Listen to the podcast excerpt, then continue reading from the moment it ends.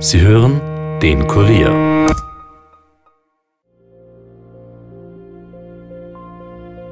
Dann habe ich mich von ihr verabschiedet, ohne zu wissen, dass es ein Abschied für immer war.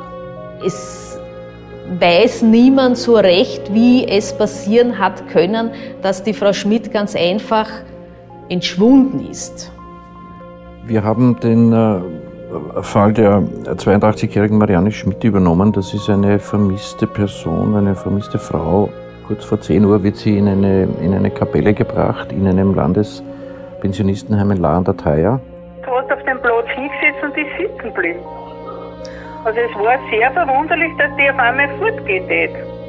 Ja, also sie wurde dahin gebracht. Von Ihnen oder hat das wer anderer gemacht? Nein, also ich, ich hab's nicht, äh, das waren Ehren, glaube Ehrenamtliche waren da, sind auch da am, am Sonntag. Ja, also hereingekommen, hereinbegleitet und niedergesetzt, das ist hundertprozentig.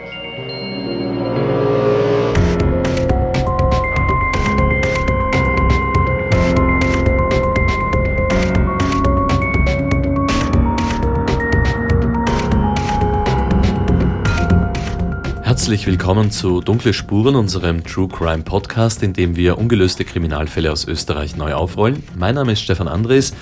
Unsere Reporterin Yvonne Wiedler hat sich auf die Spuren der vermissten Marianne Schmidt begeben.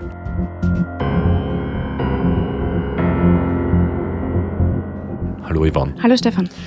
Da geht es um eine 82-jährige Frau, die in einem Pflegeheim in Lahn für zwei Wochen untergebracht war. Ihre Tochter Isabella hat sie dort am 19. Mai 2017 hingefahren in der Früh und zwei Tage später, das war ein Sonntag, ist sie wie vom Erdboden verschluckt. In der ersten Episode haben wir gehört, dass Frau Schmidt offenbar kurz vor oder während einer heiligen Messe, die innerhalb vom Pflegeheim stattgefunden hat, verschwunden ist und noch nicht ganz klar war, welche Mitarbeiterin sie in die Kapelle gebracht haben soll.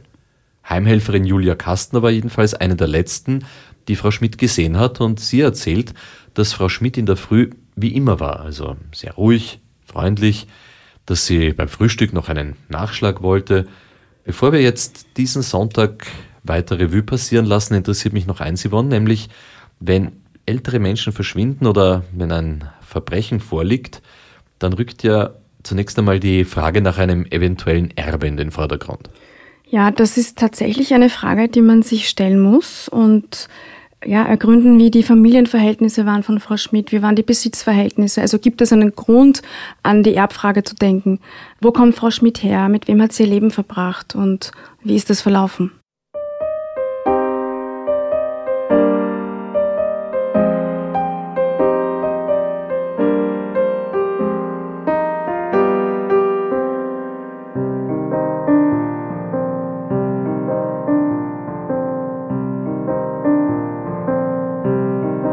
Als ich Frau Schmidts Tochter Isabella das erste Mal besucht habe, da ist sie kurz verschwunden, um nach einem Video zu suchen, das sie mir unbedingt zeigen wollte.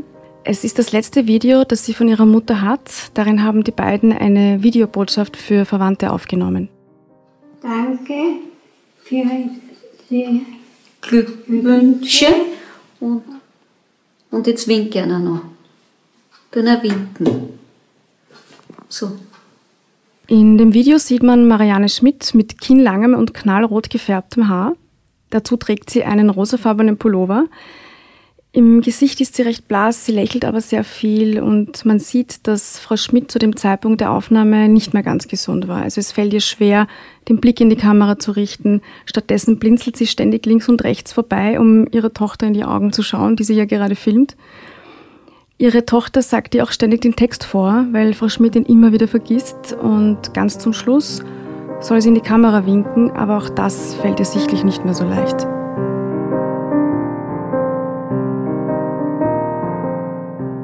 Ja, meine Mutter ist 1935 in Nikolsburg geboren, dem heutigen Mikolov in Tschechien. Sie ist ja dann in die Kriegszeit hineingewachsen und 1945 ist die ganze Familie, wie viele andere Familien in dieser Region, vertrieben worden.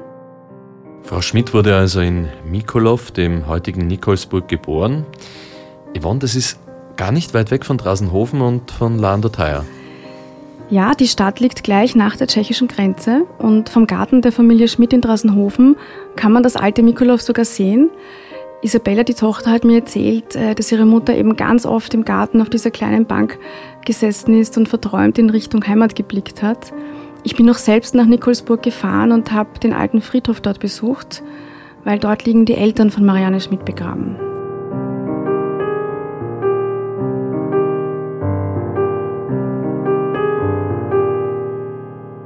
Die Eltern von Frau Schmidt haben also dieses Landhaus in Drasenhofen gekauft und sich ein komplett neues Leben in Österreich aufgebaut. Ja, und zwar mit einem kleinen Landwirtschaftsbetrieb, wo Marianne Schmidt auch vorerst also in jüngeren Jahren mitarbeiten musste. Wie hat denn ihr Privatleben ausgesehen? Frau Schmidt hat insgesamt fünf Kinder von zwei Männern. Mit den Kindern hatte sie immer sehr, sehr guten Kontakt, das haben wir ja schon gehört. Die Beziehungen zu den Partnern sind allerdings beide gescheitert. Und nach dem zweiten Ehemann, da wollte sie auch keine mehr finden und ist alleine geblieben. Beruflich ist es besser gelaufen als in ihren Beziehungen. Frau Schmidt hat es später dann doch geschafft, sich aus dem Landwirtschaftsbetrieb der Eltern zu lösen und hat als Hilfsarbeiterin einen Job gefunden. Zuerst bei Siemens am Fließband und dann bei Philips. Marianne Schmidt musste also immer arbeiten gehen, um ihre Kinder zu versorgen. Das sieht man da schon sehr gut. Wie dann mein Bruder zwei Jahre alt war, hat sie wieder zu arbeiten begonnen und da hat sie einen Job in Wien gefunden als Schulwart. Und das hat sie dann bis zu ihrer Pensionierung gemacht, also circa 21 Jahre. Ähm, sie hat dann so gelebt, dass sie während der Woche in Wien arbeiten war und zum Wochenende und äh, in den Urlaubszeiten war sie immer hier im Weinviertel. Wir haben ja vorhin über ein mögliches Erbe gesprochen, aber jetzt können wir das definitiv ausschließen. Vermögend war sie nicht. Nein, also auch Ermittler Kurt Linzer hat in diese Richtung sofort abgewunken. Da gäbe es keine Ermittlungsschiene. Also wenn wir über ein eventuelles Erbe reden, eher nein. Und abgesehen davon handelt es sich um eine wirklich extrem besorgte Familie. Und hinzu kam ja dann auch noch die Alzheimer-Diagnose im Jahr 2012. Es, es war sicherlich für sie auch schwierig, gewisse Aufgaben abzugeben, zu erkennen, dass das nicht mehr geht. Sie hat ja sehr gerne gebacken und äh, ich habe dann beobachtet, dass sie auch wieder einmal äh, einen Kuchen backen wollte und das Backwerk ist nicht gelungen. Sie hat irgendetwas vergessen äh, bei den Zutaten und dann hat sie den Kuchen weggeworfen und von da weg hat sie dann nicht mehr gebacken. Also das war für sie schon auch eine schwierige Phase, das zu erkennen.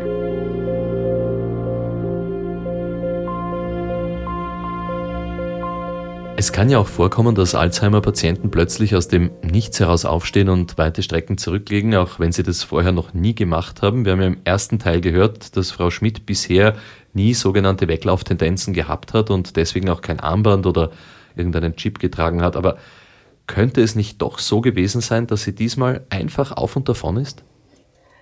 Ich habe mich das natürlich auch gefragt und grundsätzlich ist es schon so, dass es sehr mobile Alzheimer-Patienten gibt, die diese starken Weglauftendenzen in sich tragen, wie du richtig gesagt hast. Frau Schmidt war prinzipiell noch in guter körperlicher Verfassung, aber ob dieses Weggehen von 0 auf 100 quasi so vorkommen kann, da musste ich natürlich einen Experten fragen.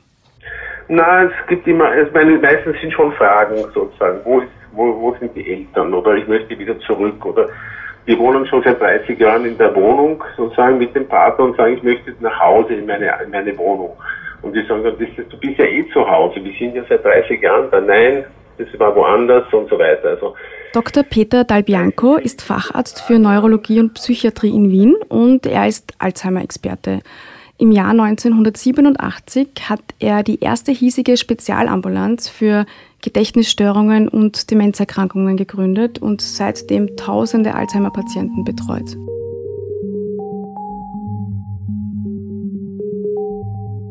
Normalerweise gehen die Leute halt und sie fallen ja auf der Straße auf, weil sie ja nicht ein, ein normales Gewand haben, sondern vielleicht, was ich, äh, einen Schlafmantel und so und dann gehen sie entlang und irgendwann einmal sieht sie jemand und sagt, kann ich Ihnen helfen? Also das ist das Übliche. Oder zufällig kommt der Polizeistreife vorbei und so weiter. Aber dass sie wirklich spurlos verschwunden ist, das habe ich überhaupt noch nie gehört.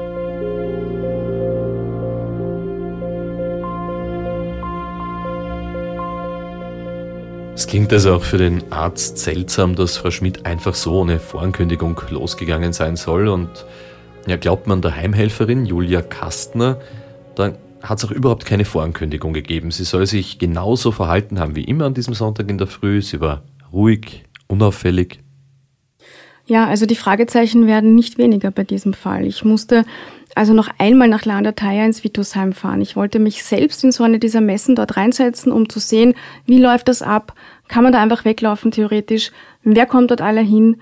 Wer leitet diese Messen? Ist das vielleicht ein spezieller Pfarrer für das Vitusheim? Und wenn ja, weiß er vielleicht noch irgendetwas von dem Tag des Verschwindens und von Frau Schmidt?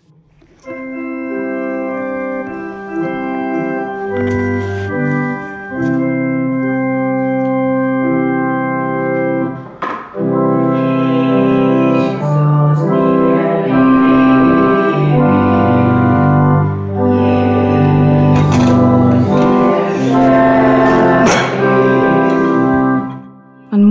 Szenerie ganz verlangsamt vorstellen dort. Also tatsächlich sind alle Besucher dieser Messe Senioren.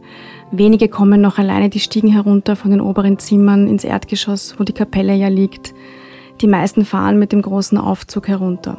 Fast alle werden von Pflegepersonen begleitet, manche sogar gestützt. Einige werden mit dem Rollstuhl von den Zimmern in die Kapelle geführt, es ist also tatsächlich, wenn man so möchte, ein bisschen was los am Gang vor der Kapelle, aber ich würde das jetzt nicht so als hektisch bezeichnen, dass man dort die Übersicht verlieren könnte. In aller Ruhe bringen die Pflegekräfte die Bewohner an ihre Plätze in der Kapelle und das passiert so zwischen 9.30 und 10 Uhr herum. Der Pfarrer ist in dieser Zeit auch schon vor Ort. An diesem Tag, als ich dort war, war das ein älterer Mann mit langem weißen Bart, der die Messe geleitet hat. Vom Ort Lander Theier waren dieses Mal nicht viele Besucher anwesend, weil als ich dort war, gab es gerade eine kursierende Grippewelle, die fast alle erwischt hat. Das wurde mir so erzählt. Mhm. Aber es war eine hundertjährige Frau dort, die eben in La im Zentrum wohnt und die ist selbst auch noch zu Fuß hergekommen und hat in der vierten Reihe Platz genommen. Das hat mir die Direktorin Lester ganz stolz erzählt. Im Namen des Vaters und des Sohnes und des Heiligen Geistes. Und der Herr sei mit euch bitten wir jetzt Gott um Vergebung für, unsere Fehler und unsere Sünden. Der Pfarrer, den ich dort getroffen habe, hat in einem Gespräch nach der Messe zu mir gesagt, dass er über das Verschwinden von Frau Schmidt leider nicht sagen kann, weil er nicht derjenige war, der die Messe an diesem Sonntag damals geleitet hat. Aber er konnte mir den Namen eines Kollegen nennen, und zwar Pfarrer Christoph Goldschmidt. Mhm. Und zu ihm habe ich mich dann sofort auf den Weg gemacht, und zwar ins nahegelegene Hanftal. Grüß Gott. Grüß Gott. Sie kommen vom Kurier. Ganz genau, ja. Grüß Gott. Danke, dass Sie kurz für uns da haben. Ja, bitte. Grüß Gott. Grüß Gott. Ja, ganz schnell. Pfarrer Goldschmidt ist 50 Jahre alt, äh, schaut aber viel jünger aus. Es ist ein enorm freundlicher und offener Mann.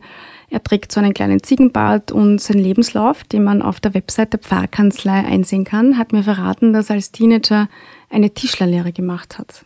Ich bin seit jetzt 16 Jahren Pfarrer für La und äh, bin als solcher auch fürs Fittersheim, was die Seelsorge anbelangt, verantwortlich, wobei wir zusammenarbeiten. Also wir sind mehrere Priester, die in La wohnen als Priestergemeinschaft und wir unterstützen auch mit den anderen Priestern vom Dekanat äh, eben das Fittersheim, was die Seelsorge anbelangt. Er beschreibt die Atmosphäre in der Vituskapelle als ganz besonders innig. Es seien fast nur klassische ältere Lieder, die dort gesungen werden. Lieder, die die älteren Leute eben schon ihr Leben lang gesungen haben und auch kennen. Und das Gespräch war schon fast zu Ende, als Pfarrer Goldschmidt dann noch etwas anderes gesagt hat. Und was schön ist, es gibt auch eine Videoübertragung und Tonübertragung in den Speis, also in die Säle, wo die Leute essen, beziehungsweise in die Zimmer. Also es haben auch die, jene, die nicht runterkommen können, die Möglichkeit mitzufeiern. Und die Kommunionhelfer überbringen dann jenen, die am Zimmer mitgefeiert haben, auch die Kommunion.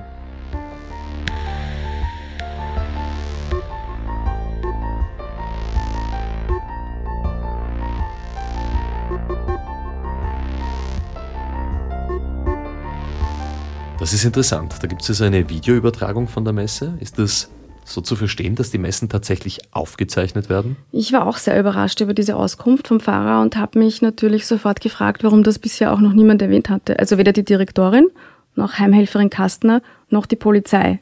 Und äh, ich habe dann natürlich sofort Pflegeheimleiterin Ingrid Lester danach gefragt. Die meinte zu mir, ja, es stimmt, äh, die Messen werden übertragen, allerdings, und jetzt kommt's, wird ja nur der Pfarrer und der Blick auf den Altar aufgenommen und nicht die Teilnehmer der Messe. Und gespeichert wird aus Datenschutzgründen auch nichts. Okay. Kann sich Pfarrer Goldschmidt wenigstens an Frau Schmidt erinnern, daran, ob sie an diesem Tag in der Heiligen Messe war? Leider nein, weil es war auch nicht er, der die Messe am 21. Mai 2017 geleitet hat. Das hat sich danach in dem Gespräch herausgestellt. Er hat sich allerdings ein paar Tage später bei mir gemeldet. Er konnte nämlich herausfinden, wer es nun war, der diese heilige Messe geleitet hat. Und demnach, und das ist interessant, war es eine gewisse Anna Graf. Er war so nett und hat den Kontakt für mich hergestellt.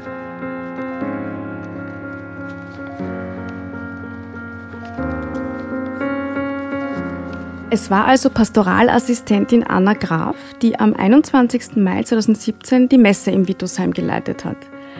Also eine Frau und kein Mann. Das hat mich schon ein bisschen überrascht, weil Direktorin Lester von einem männlichen Geistlichen geredet hatte, der damals befragt wurde nach dem Vorfall. Aber gut, vielleicht hat man das auch vergessen oder es wurde nicht für so wichtig befunden.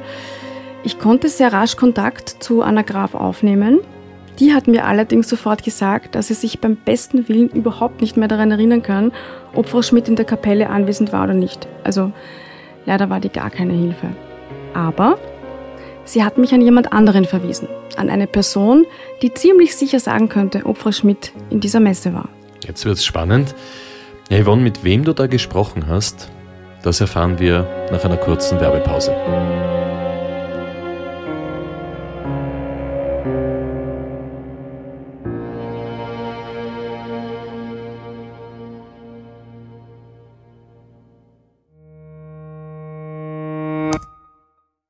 Ja, und bei uns im Podcaststudio ist jetzt Stefan Berndl aus der Kurier Sportredaktion. Auch ihr podcastet und zwar unter dem Titel Nachspielzeit. Ja, wie der Name Nachspielzeit schon richtig verrät, gehen wir nach jedem Fußballwochenende in eine Verlängerung und analysieren und besprechen die aktuellen Geschehnisse in der österreichischen Bundesliga, im internationalen Fußball oder auch was das Nationalteam betrifft, was sich da gerade tut oder noch tun wird. Wir, das ist in dem Fall die Kurier Sportredaktion. Solltet ihr euch als Fußballfans also angesprochen fühlen, dann hört doch gerne bei uns rein, abonniert uns auch gerne. Ich hoffe, wir hören uns.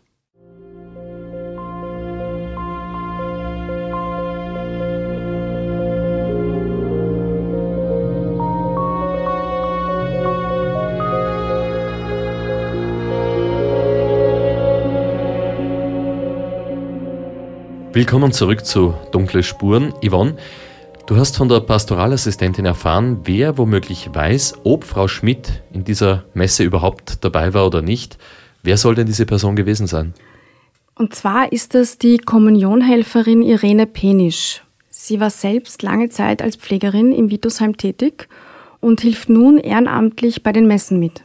Ja, ich habe 20 Jahre in dem Heim gearbeitet. Ich kenne die Frau Schmidt und ich kann mich nicht erinnern, dass sie in der Kirche gesessen ist. Entweder die Pflegeperson hat sie reingebracht und sie ist dann kurz darauf wieder gegangen oder abgeholt worden, aber ich, ich habe sie nicht gesehen, obwohl ich sie kannte. Wie haben Sie die Frau Schmidt denn in Erinnerung? Als sehr ruhige Person und die ist tot auf dem Platz hingesetzt und ist sitzen geblieben. Also es war sehr verwunderlich, dass die auf einmal fortgeht. Sagen Sie, wenn da jemand während der Messe aufstehen würde und die Kapelle verlassen würde, jetzt die Frau Schmidt, wird das auffallen? Na, selbstverständlich, da gehen wir sogar mit. Okay, äh, also dass sie, dass sie während der Messe ganz alleine aufgestanden wäre und nein. keiner sich gewundert hätte, das ist eigentlich unausschließbar. Wenn wir während der Messe geht, da gehen wir nach, wo die hingehen, was brauchen, ist einer schlecht oder sonst irgendwas. Also wann während der Messe wer geht, wenn die Tür schon zu ist, wenn man die Messe beginnt, wird die Tür geschlossen. Und äh, dann geht derjenige mit, was brauchen Sie, wo gehen Sie hin, was ist los, wir haben mobile Alzheimer auch. Und wenn da während der Messe wer weggeht, gehen wir nach.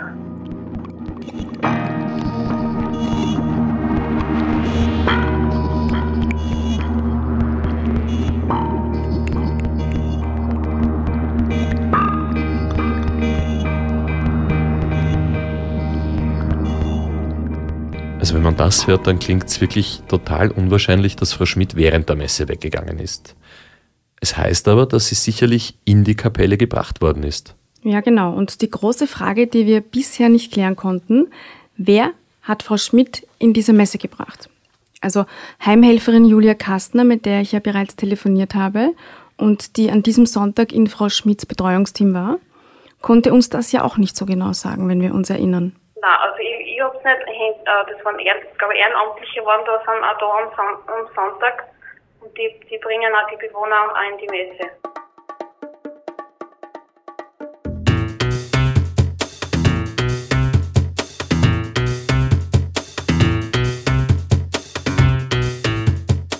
Ich habe schließlich erfahren, dass es kein ehrenamtlicher Mitarbeiter war, sondern eine fix angestellte diplomierte Pflegekraft. Pflegerin Manuela. Sie ist also die Frau, die Marianne Schmidt wirklich als letzte gesehen haben soll. Ja, Pflegerin Manuela war an diesem Tag mit ihrem Team, darunter auch Heimhelferin Julia Kastner, verantwortlich für Marianne Schmidt. Sie ist also jene, die uns sagen kann, wie war Frau Schmidts Zustand kurz vor der Messe? War sie unruhig? Wann genau hat sie Frau Schmidt in der Kapelle abgesetzt? Kann es sein, dass Frau Schmidt vor Messebeginn noch einmal aufgestanden ist? War da genug Zeit dafür? Also habe ich versucht, diese Frau zu kontaktieren und das hat sich allerdings als besonders schwierig herausgestellt. Direktorin Lester hat mir gesagt, dass diese Frau seit kurzem nicht mehr im Vitusheim arbeitet. Sie habe einen Leitungsjob in einem anderen Bundesland angenommen und sei daher für sie nicht mehr verfügbar. Sie können mir also in keine Richtung weiterhelfen bei der Suche nach Pflegerin Manuela. Mm, da muss man natürlich auch den Datenschutz bedenken. Sie hat jetzt aber auch nicht angeboten, den Kontakt für mich herzustellen. Aber die Polizei müsste doch den Kontakt von der Pflegerin haben. Ich meine, immerhin gibt es doch das Protokoll im Akt, wo sie angibt, Frau Schmidt in die Kapelle gebracht zu haben, kurz vor der Messe. Genau das war auch mein nächster Gedanke. Fragen wir doch bei der Polizei nach. Ich kannte natürlich die Aussage, die im Akt steht aber ich hatte keinen Namen dazu und der wurde mir auch nicht genannt damals. Ich wollte sie aber unbedingt finden, weil ich die Hoffnung hatte, doch noch die eine oder andere Erinnerung hervorzulocken. Leider hatte aber auch die Polizei keinen Kontakt mehr zu der Frau. Also die wussten nicht, wo sie jetzt lebt, was sie macht und so habe ich es auf eigene Faust versucht.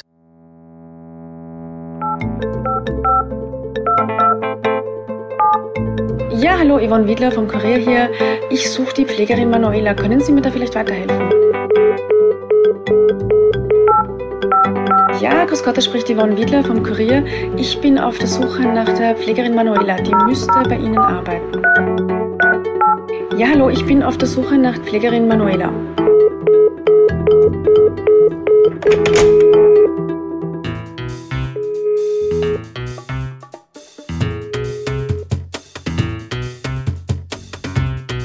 Da Pflegerin Manuela einen sehr unüblichen und seltenen Nachnamen trägt, hatte ich zunächst große Hoffnung, sie zu finden. Wie hast du da gesucht? Ich habe ganz klassisch mit einer Internet- und Social-Media-Recherche begonnen. Die war allerdings komplett erfolglos. Es gab zwar zwei Namensvetterinnen, die ich auch angerufen habe, die waren es aber beide nicht. Ich habe dann in einem nächsten Schritt ehemalige Arbeitskolleginnen aus La kontaktiert. Die wussten alle nicht, wo Pflegerin Manuela heute ist und was sie genau macht. Bis auf eine. Eine, die ich bereits kannte.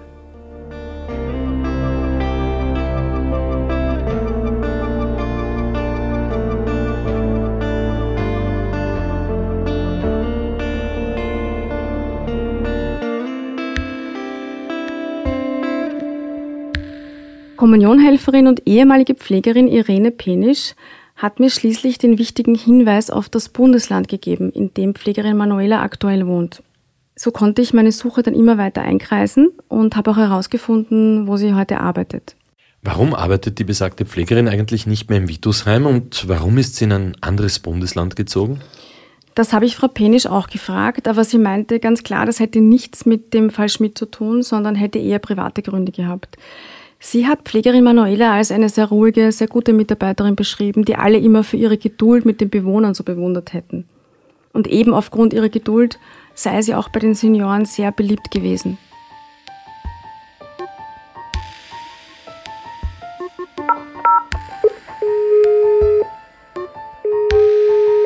Wissen Sie, wann, ich, wann die das nächste Mal da ist? Ich müsste da schauen.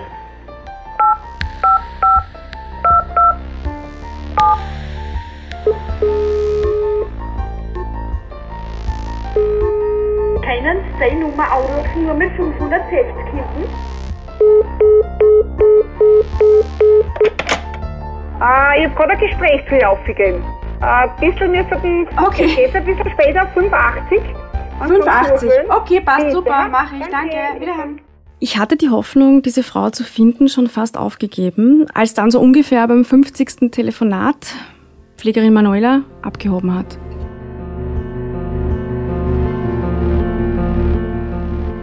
Und wie es im Fall der vermissten Marianne Schmidt weitergeht, was Pflegerin Manuela weiß und wie acht riesige Suchaktionen abgelaufen sind, das alles hört ihr nächste Woche. Wir danken den Angehörigen, dem Vitusheim, der Stadt La Andataya sowie dem Bundeskriminalamt für die Zusammenarbeit und wenn ihr Hinweise zum Verschwinden von Marianne Schmidt habt, dann richtet sie bitte entweder direkt an das Bundeskriminalamt unter der Telefonnummer 01 24 836 98 5025 ja oder an uns per Mail an dunklespuren.kurier.at. Wenn euch dieser Podcast gefallen hat, dann hinterlasst bitte eine Bewertung in eurer Podcast-App und erzählt euren Freunden davon. Dunkle Spuren, das ist ein Podcast vom Kurier, Moderation Stefan Andres, Reporter Yvonne Wiedler, Michaela Reibenwein, Elisabeth Hofer und Dominik Schreiber. Schnitt Tobias Peböcker und Dominik Kanzian, Musik Tobias Schützenberger, produziert von Elias Nadmesnik.